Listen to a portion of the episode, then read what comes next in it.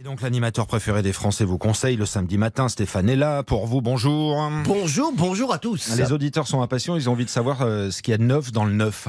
Alors, dans le neuf, qu'est-ce qu'il y a de neuf? Les extérieurs sont devenus la norme dans le logement neuf. À part dans certains centres-villes où les règles d'urbanisme les interdisent, balcons, loggia, terrasses et jardinets sont proposés systématiquement. Une tendance née avec les 35 heures et la possibilité de passer plus de temps chez soi. Depuis 2020, le phénomène a encore pris de l'ampleur. La taille des terrasses proposées à la vente a aussi augmenté de 20% en moyenne sur 15 ans.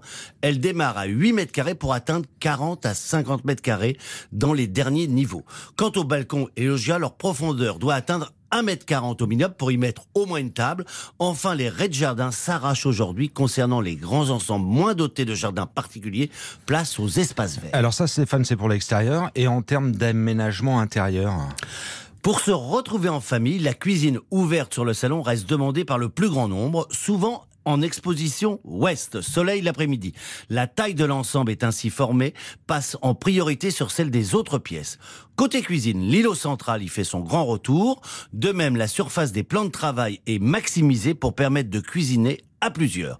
Les logements proposent de nombreux placards et dans l'idéal, deux fours. Pourquoi deux? Je ne sais pas.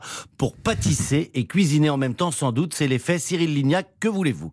Pour le télétravail, on y consacre pas encore une pièce entière. Elle a souvent double vocation, comme le rangement ou une salle de jeu.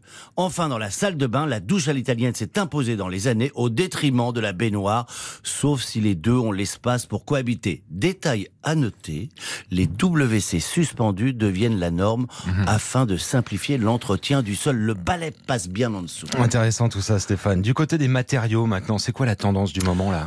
L'écologie à l'honneur, bien sûr, dans le neuf. L'heure n'est plus seulement à réduire la consommation énergétique. La norme RT 2012 a déjà imposé des isolations de plus en plus efficaces. Les autres problèmes environnementaux prennent donc plus d'importance, notamment ceux liés aux émissions de carbone. Place à la norme RE 2020. Remarquez le T de thermique devenu E pour mhm. environnemental, qui guide désormais la construction. Elle s'intéresse tout particulièrement au cycle de vie des matériaux et équipements en mettant l'accent sur l'utilisation des matériaux biosourcés. Ils sont moins émetteurs de gaz à effet de serre et certains sont même capteurs de ces émissions comme le bois.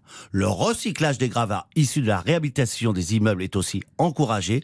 En parallèle, le chauffage à partir d'énergie verte se développe. Panneaux solaires, biotane en réseau urbain, on le vend en poupe. L'écologie est un long combat, mais vous savez ce qu'on dit? Même le plus long des voyages commence par un premier pas. C'est très beau Stéphane Plaza. On, sait tout sur le neuf, sur l'intérieur, sur l'extérieur. On peut réécouter tranquillement le rendez-vous du samedi matin. C'est précieux et vous allez directement sur l'appli RTL.